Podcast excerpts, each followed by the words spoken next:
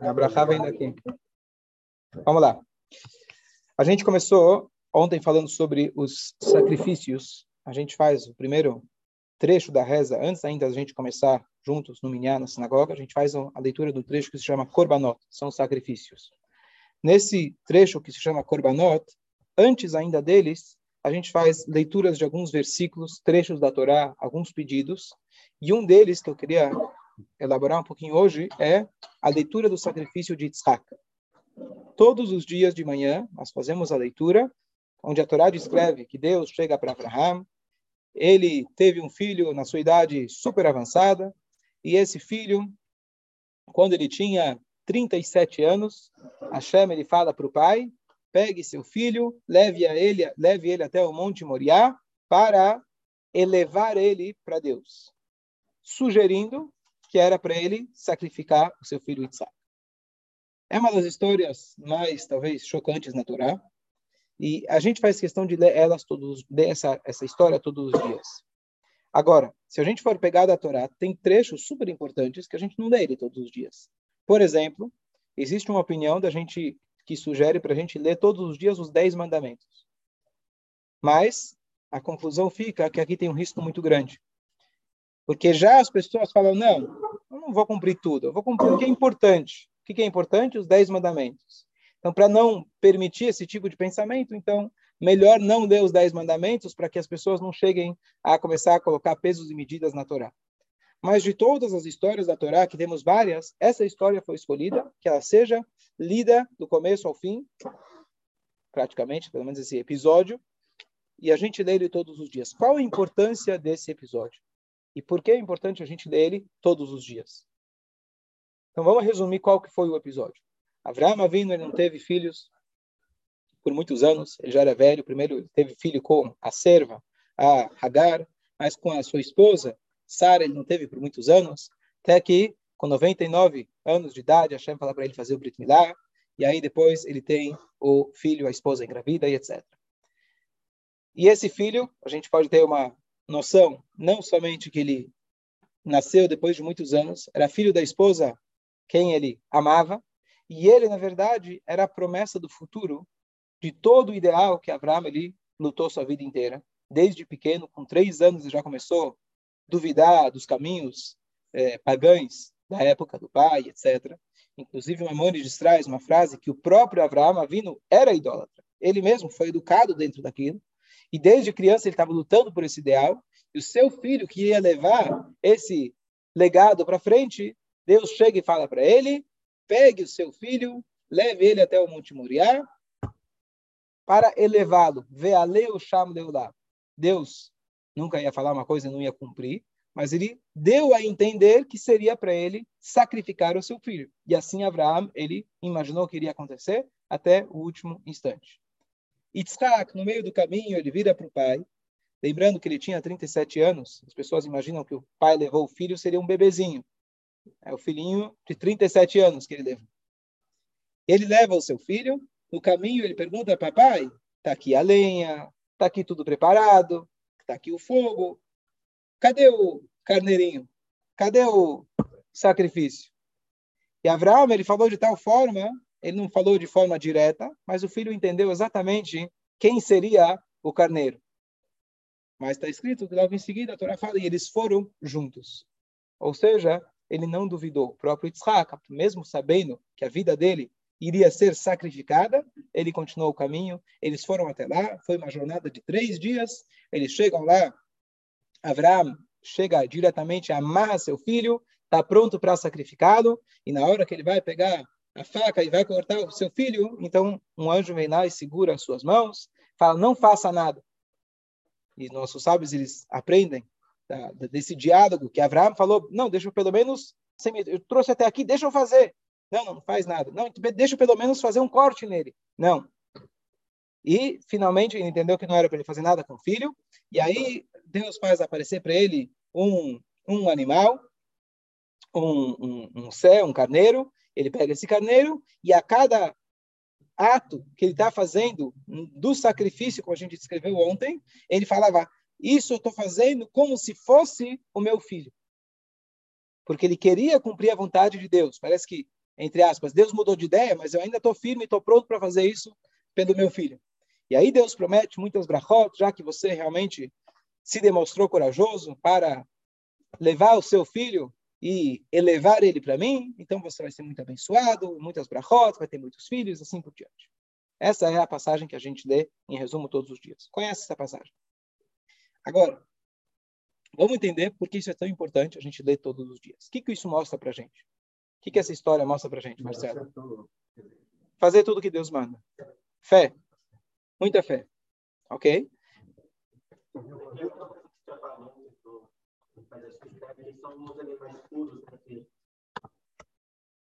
Você acha que você teria a coragem de fazer a mesma coisa? Não. Não. não. Sim ou não, Daniel? Não. Quem disser que sim, está mentindo. Está mentindo, não que ele não faria, mas a gente não tem como ter certeza absoluta que a gente faria, porque a gente só sabe alguma coisa quando chega na nossa pele. É fácil a gente falar quando é a dor do outro. Quando está na nossa pele, é difícil da gente dizer eu faria. A gente lê essa história todos os dias achando que é a coisa mais normal do mundo. Não tem nada de normal nessa história. Vamos tentar entender alguns detalhes dessa história. Primeiro, Abraão Avino ele já tinha passado por nove testes. Nove testes. Desde o início que Deus começou a se comunicar com ele quando ele tinha 75 anos, onde Deus manda ele abandonar a casa dos seus pais, eu vou te levar para uma terra onde você vai ser rico, você vai se engrandecer, o seu nome, etc. E ele chega naquela terra, tinha fome. Ele foge para o Egito. Chega no Egito, a Sara é capturada. E assim as histórias vão se sucedendo da pessoa que nós hoje apontamos como talvez a pessoa que mais seguidores tem em toda a humanidade hoje, Abraão Avino, mais seguidores ele tem, como a própria Torá promete, você será abençoado e todos vão abençoar em seu nome, quer dizer, o nome Abraão é um dos nomes hoje do pai das três maiores, sem querer comparar é, nossa Torá com outras religiões, e tantas pessoas se direcionam, todas as pessoas se seguem o legado que Abraão deu para a gente do monoteísmo, da bondade, assim por diante. E Deus fala para ele, bom, depois disso, eu vou te dar um décimo teste. Deus não contou para ele que era um teste, né? Deus deu para ele o teste. E quando ele passa esse teste, Deus fala, Atá e Adate, agora eu sei que irei matar, que você é temente a Deus. Agora eu sei. Com os nove testes anteriores, você não sabia, Deus? O teste do fogo não entrou nos dez, é uma shura à parte. O primeiro teste, não, não, tem, tem discussão, na verdade, se conta ou não conta, provavelmente não conta. O teste, quando ele era pequeno, ele foi jogado na fornalha pelo rei Nimrod, e ele falou para ele, se, você continuar acreditando em um Deus só, eu vou te queimar. Ele foi jogado na fornalha, ele sobreviveu. Mas isso não é contado ainda, porque ainda isso não foi. Depois gente, no final a gente vai analisar porque esse, esse episódio não é contado como um dos dez, pelo menos a Torá não relata a, a, a, sobre esse episódio. Então, Deus ele fala: agora eu sei que você é temente a Deus. Imagina que você passa, tem aquelas provas, aqueles caras que são triatletas. O cara foi, treinou, tarará, ele conseguiu passar a primeira, passar a segunda, vamos supor que tem dez, e ele chegou até a nona. Quantos pontos se tira se você acerta nove de dez? Nove. Deus ele vira e fala: Olha, agora eu sei que você, agora eu sei que você é temente a Deus. E se eu não passasse nessa última, seria zero? É isso que Deus está sugerindo. Por que seria zero? Esse é o, o teste. Se, não, se você não passasse nesse teste, todos os outros não teriam valor nenhum. Deus precisa de teste? Deus precisava testar a fé dele, colocar ele até o pescoço fazer com ele a pior, talvez a pior coisa, né? Nossos filhos doem mais do que nós mesmos. Deus precisava testar Abraão?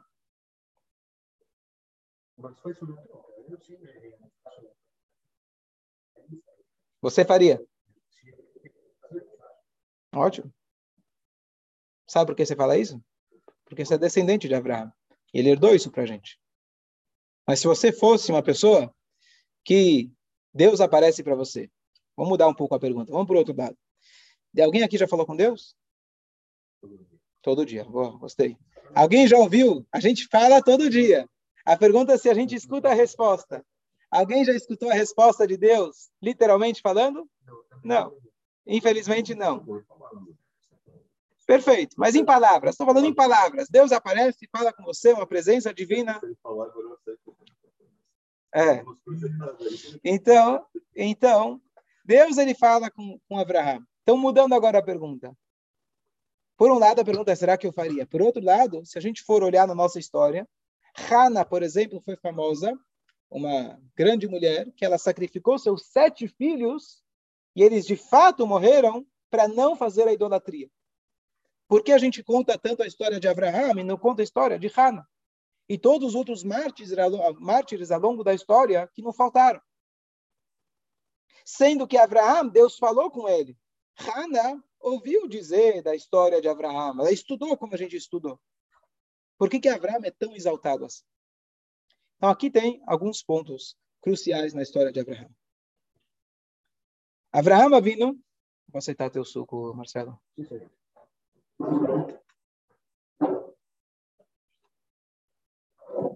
Abraham vindo com três anos de idade, como a gente falou, começou a desafiar o seu pai. Começou a fazer o que é anormal. O mais comum é você vai a educação que te deram. É o mais cômodo. Mesmo que você não acredita, você vai deixar de ganhar mesada? Não vale a pena. Você vai brigar com teus pais? Não vale a pena.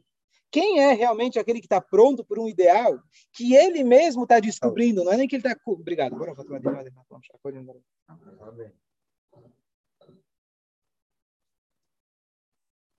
Não é que você encontrou alguém, um super-herói, que você começa a seguir ele.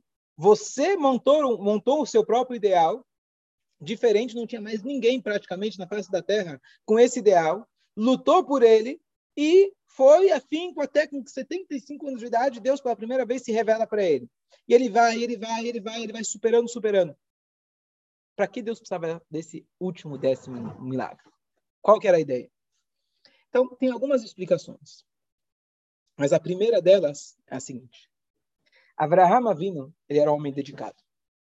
Quando você tem uma causa pela qual você dedica a sua vida toda, muitas vezes vale a pena você até morrer por ela.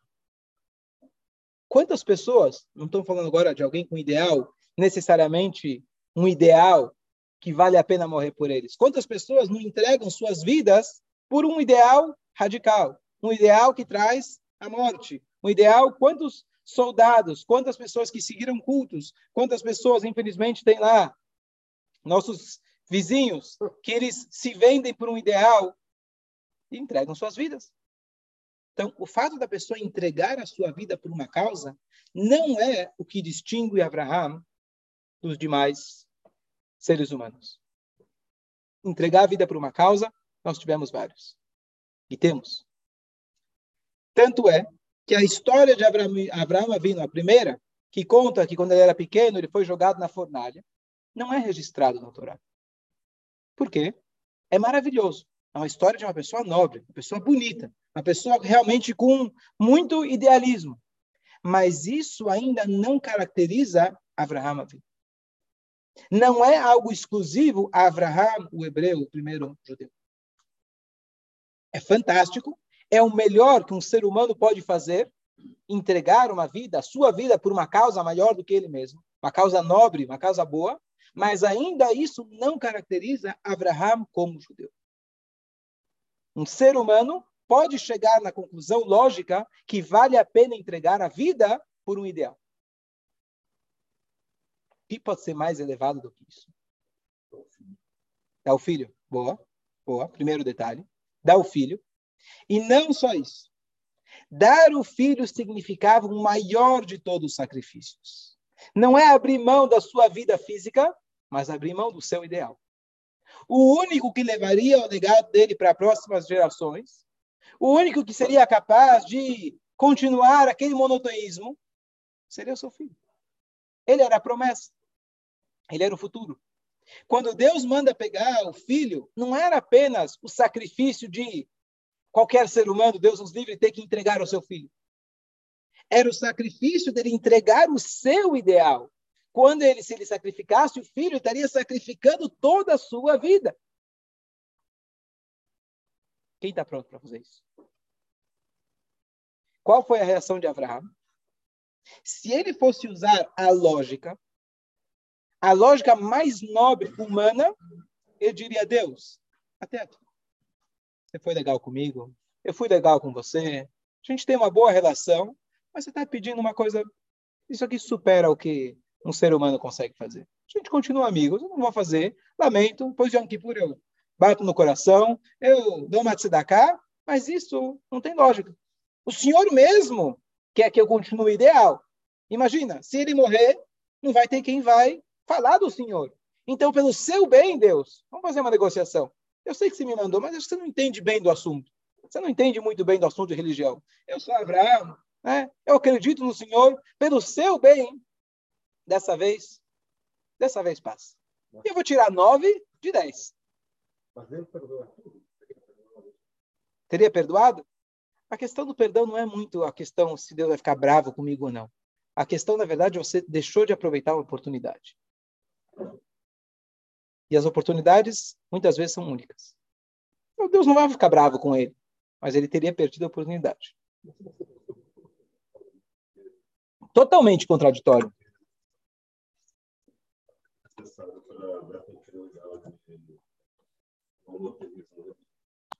Então, pela primeira vez, Abraham ele teria que encarar o sacrifício que ele não somente não somente ele é exige extremo idealismo, é o sacrifício da mente. É o sacrifício da lógica. Supera qualquer lógica. Não somente de a dor de ter que Deus nos livre entregar seu filho, que não é Deus nos livre porque era para Deus, mas não somente essa dor, mas a dor que seria contra qualquer lógica, contra qualquer razão. E por isso Deus ele coloca em jogo todos os nove testes anteriores. Porque se ele tirasse zero nesse daqui, se ele tirasse meio nesse daqui, ele fosse, é, amarelasse um pouquinho, então nessa hora, todos os testes anteriores demonstrariam que Abraham é um grande ser humano. É um grande homem. Mas a conexão que o Yehudi tem com Deus, e foi isso que Abraham ele cavou, desenvolveu e permitiu isso que seus descendentes tenham isso de forma exclusiva, é a dedicação que está acima da razão. A pessoa entregar sua vida porque ele acha que lá ele vai receber 72 fatias de pizza, É uma lógica. É simplesmente custo-benefício. Se te convencem que isso é uma verdade, então vale a pena. É uma celebração. Isso não supera a lógica humana. Não. Você manipulou a lógica humana para usar para aquilo que você queria. Os chefes. É uma compensação. É uma compen... muito mais que compensação. Não é uma pela outra, é muito mais. Aqui a vida é sofrida, aqui tua vida você está na pobreza, aqui você está sofrendo, aqui temos inimigos, lá você vai estar tá no paraíso. Faça isso que vale a pena. Se você foi doutrinado dentro disso, não tem nada de ilógico. Agora, quando você chega, Hashem chega e fala, sacrifica todo o seu ideal, eu te ajudei a você chegar nesse ideal. Eu te alimentei. Eu te guiei. Eu permiti que você chegasse nisso. Eu fiz um milagre completamente fora da natureza que nascesse um filho. Esse filho é a maior prova viva da existência de Deus. Mais um problema. Abraão vindo, uma das coisas que os pagãos faziam na época era sacrificar os seus filhos para a idolatria. Eles levavam ele no fogo, sacrificavam, era uma prática idólatra. Ah, então não é só Abraão que faz isso. Os goim também faziam isso. Eles pegavam seus filhos e matavam. Fazia, era uma prática idólatra. Ah, então Avram, qual a diferença? Lá fazia parte da doutrina. Lá fazia parte do jeito que eles foram educados no modelo pagão, que já faziam várias gerações que eles faziam idolatria, que se dizia para o pai, dizia para o filho, que isso vai ser para o seu bem. Seja lá qual era a promessa deles. Então também não superava a lógica humana. Sim, superava, tinha algum idealismo completamente deturpado, errado, mas tinha, mas o que precisava daquilo era comprometimento com uma causa que tinha um sentido. Você se comprometer com algo que não tem sentido, não tem nenhuma razão, você está entregando tua alma para quê? E é isso, então, imagina se Abraão ele voltasse sem o filho dele. O que aconteceu? eu matei ele para o meu Deus. Ah, tá vendo? Tua vida inteira você ficou falando que teu Deus é diferente. Você tem um Deus superior, ele é único, etc. E você fala, critica as nossas, nossas práticas idólatras, olha o que você faz? Faz a mesma coisa. Não, esquece. Ele ia perder toda a credibilidade. Não somente que ele não ia ter alguém para o futuro, naquele momento ele já teria perdido toda a moral dele. os nossos sábios trazem para gente que Abraão vindo quando ele foi para o, o monte, e quando ele, soube, ele voltou, ele parou nas mesmas pousadas. E aí nós sábios eles fazem, falam que na ida ele ele comprou fiado, ele deixou lá, falou, vou pagar depois. E na volta está escrito que ele pagou todas as suas dívidas. Que estranho. Abraão Avinu era extremamente rico. Por que, que ele não pagaria na hora? Que história é essa? Você, depois eu pago. E ainda está escrito que quando você é um sábio, você nunca deve comprar fiado. Porque alguém vai dizer, ah, você está aproveitando, né? já que você é rabino, já que você é chefe, você quer aproveitar das pessoas que querem seus favores. Então você não deve comprar fiado. O que, que significa que Abraão ele voltou e pagou a sua dívida? A dívida que ele pagou não era apenas não era uma dívida monetária, era uma dívida moral. Porque quando ele estava indo para lá, ah, Abraão era famoso, né? Vinha lá, Rede Globo, Abraão parou aqui, Abraão está aqui, o que ele está fazendo? Esse cara revolucionário está aqui, o que está fazendo? Eu estou levando meu filho para dar, sacrificar ele para Deus. É, esse cara aí tá enlouqueceu. Esse cara aí perdeu completamente a razão. Quando ele voltou e contou o que aconteceu, ele pagou a sua dívida. Ele parou nos mesmos lugares, ou seja, ele não deixou devendo, pelo contrário, ele mostrou a sua dedicação, o que Deus realmente queria dele. Deu para entender a ideia? Dentro dessa, se gera uma prática comum das outras religiões, na que ele foi só, entre aspas, ele já contra a própria religião dele. Foi? Como foi? Essas pessoas? Completamente, completamente. E quando ele voltou, ele voltou só para falar que ele voltou. Ele recebeu uh, esse termo, uma determinação para que ele não, não matasse mais. Ele recebeu, ele recebeu, na verdade, as pessoas, quando ele foi, as pessoas ficaram, peraí, o que, que você está fazendo? E ele não teve medo, apesar que as pessoas perguntavam, questionavam, o que, que você está fazendo? Ele foi. E aí, na volta, ele explicou o que aconteceu, como Deus, é o que acontece. No final da história, o próprio Abraão Avino tem um diálogo com Deus, não está explícito na Torá. Mas espera aí, Deus, ontem você me falou, eu não tenho filhos, vai dar um filho. Depois, isso anteontem. Ontem você me fala que eu preciso pegar ele e levar para matar ele. Agora você me fala para não matar ele. Decide o que você quer. Você está confuso? É, eu estou só exagerando. E aí, o que, que Deus fala? Eu nunca disse para você matar o seu filho. Falei para você elevar o seu filho. A partir do momento que você trouxe ele até lá, ele chegou num patamar, num nível espiritual altíssimo. Ou seja, foi um teste, claro que foi um teste. Mas quando ele volta, ele demonstra que ele superou o teste maior de todos, então ele pagou a sua dívida. Ah, vou, vou, já vou chegar nisso. A pergunta é, a pergunta é por que o teste é para o pai e não para o filho? Se o pai fosse, se o bebê, se fosse um bebezinho, o teste é para o pai. Mas se era um adulto, por que, que o teste é mais para o pai do que para o filho? Boa, boa.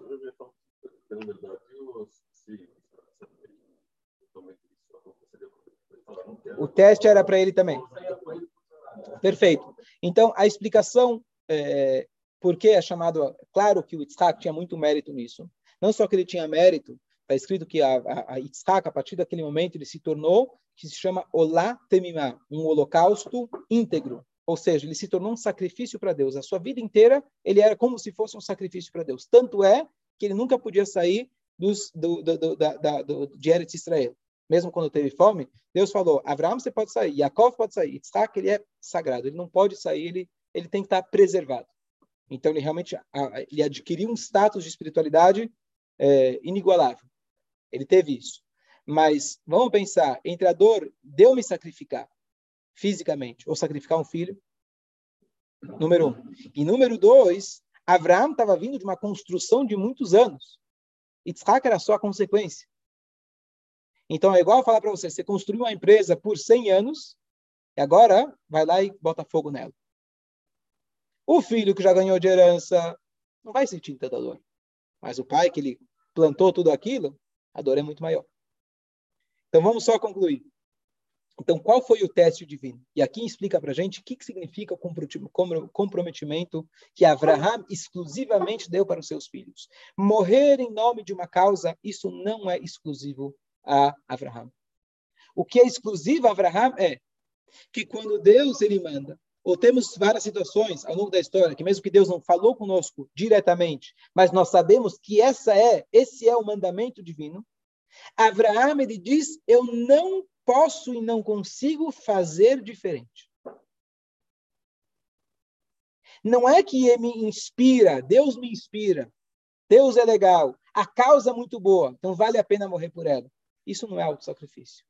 Auto-sacrifício é quando você sacrifica tudo, inclusive a sua razão, inclusive o seu ideal, porque você acredita nele.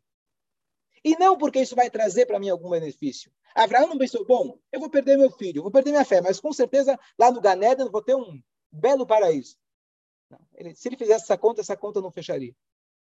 Porque entre o paraíso e a dor do filho, do ideal dele, ele optaria ainda pela, pelo filho o instinto que Abraham ele desenvolveu e ele passou isso para Isaac, Isaac desenvolveu, Jacob desenvolveu. E isso passou para Hannah e seus sete filhos. E cada Yehudi tem isso exclusivamente, é que chega em determinados momentos o Yehudi fala, isso eu não posso fazer. Eu não consigo fazer.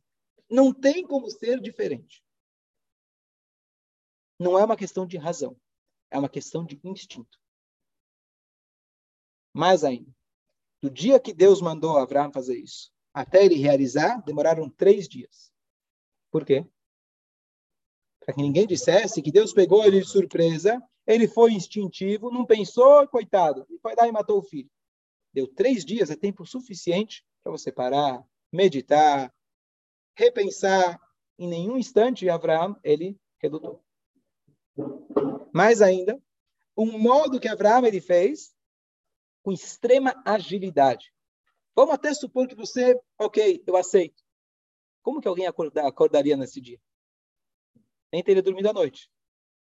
Como que alguém levaria o seu filho? Com o coração pesado, no mínimo. Abraão fez com o máximo de agilidade.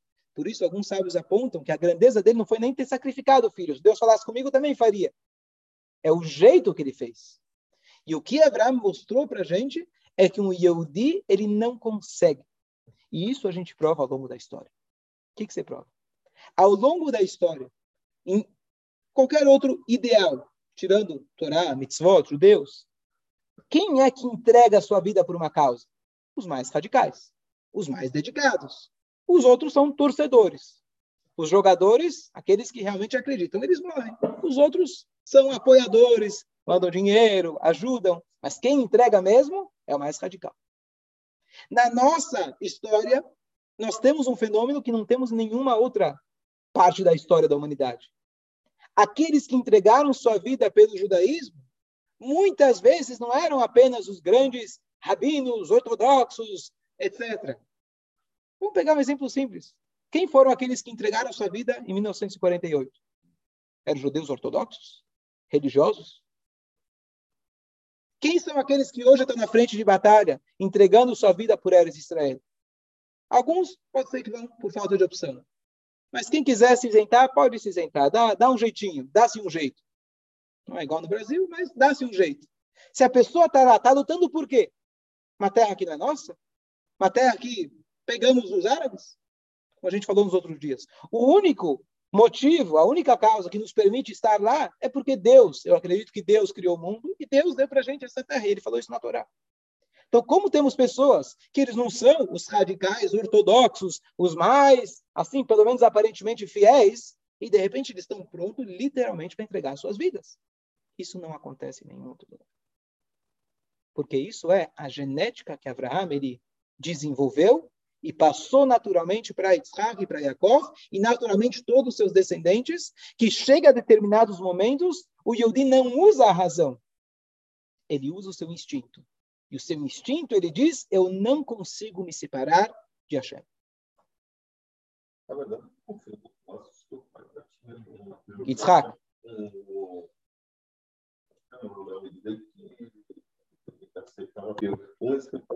Um deixou uh, ser sacrificado. ser sacrificado. Então, é, dá uma continuidade que permitiria que o, é, o ideal e Abraão Eu vou te dizer mais do que isso. Você falou correto, mas é mais do que isso. A gente fala todos os dias na Midá. É, é, desculpa te deixar segurando aí. Só um minutinho, eu já vou abrir o microfone aí para você. É, você está dizendo que Yitzhak ele continuou o legado que Abraão fez. Não é só continuou. Isso Perfeito. E a sequência que ele deu não é só o filho que ele dá sequência na empresa do pai. É o filho que dá sequência e desenvolve de uma maneira revolucionária a empresa do pai. Estava falando com alguém esses dias. Ele tá, um jovem está trabalhando na empresa do pai. Ele falou: se eu fui visitar uma outra empresa, ele falou que quem está mandando é o pai ainda. O pai ainda funciona no módulo anos 40, anos 50, e a empresa dele não vai mais para frente. Já foi muito grande. Se você não atualizar, se você não modernizar um modo de pensar, a coisa não vai para frente. Yitzhak, a gente fala todo dia na Midah, o Deus de Abraão, Deus de Isaac e Deus de Jacob. Quantos deuses tem? Então, você deverá, o Deus de Abraão, Isaac e Jacob, não é o mesmo? Cada um desenvolveu o seu relacionamento com Deus. É o mesmo Deus, claro. Mas cada um desenvolveu o seu relacionamento particular. Não eram só herdeiros. Cada um deve se esforçar para pegar aquele legado, desenvolver ele de maneira individual, não só tradition, tradition, e sim você entender que a tradition tem que ser que você se envolva com a causa, aquilo se torne algo pessoal, e aí você passa para frente, e teu filho, etc. É, é, pera. Então, só mais uma coisa, Rabi. Sim. Valeu, obrigado. Então, só para a gente concluir, a pergunta é, a pergunta inicial foi, por que nós lemos isso todos os dias? A gente ontem falou sobre os sacrifícios. E aqui, essa, na verdade, o início da reza da manhã, a gente tem que ler isso todos os dias para entender qual é aquilo que a gente fala logo em seguida, Ashreinu Matov. Qual é a nossa herança? Qual é a minha identidade? Todos os dias de manhã, eu tenho que olhar no espelho da minha alma, que é o Sidur, Atfilah, e olhar qual é a minha verdadeira identidade.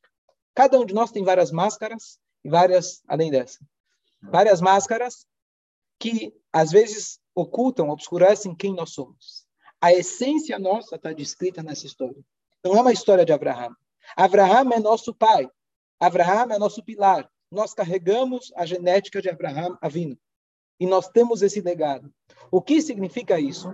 É mais do que simplesmente dizer, bom, vamos aprender a fé, vamos aprender o comprometimento. Esse comprometimento é nato a nós. Faz parte da nossa essência. Vamos acordar, vamos começar o dia, vamos agora lembrar de que a minha dedicação para Hashem é algo natural. E eu não vou me confundir com os outros instintos mais superficiais que nos enganam, que nos tiram do, tiram do foco. Eu preciso lembrar cada dia quem sou eu. E essa é a essência da Tfilá. A essência da Tfilá é não esquecer. Você embora? Tá. Bom dia, bom dia.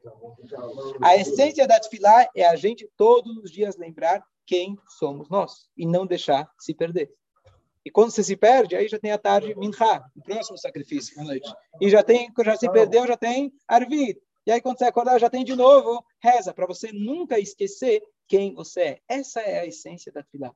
Se a cada dia você tem uma oportunidade de você rever quem você é, é muito mais do que rever seus atos é rever quem eu sou. Se eu lembro todos os dias quem eu sou, qual a minha essência, qual a minha natureza, isso vai permitir que eu vou ter um dia muito mais elevado, muito mais ligado. Eu vou procurar que todas as minhas atitudes estejam paralelas, estejam direcionadas com aquilo que é o meu verdadeiro eu.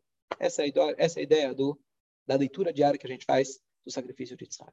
Bom dia a todos. Bom dia, Bom dia, Melina. Bom dia, Bom dia Yaakov. Bom dia, Soshaya.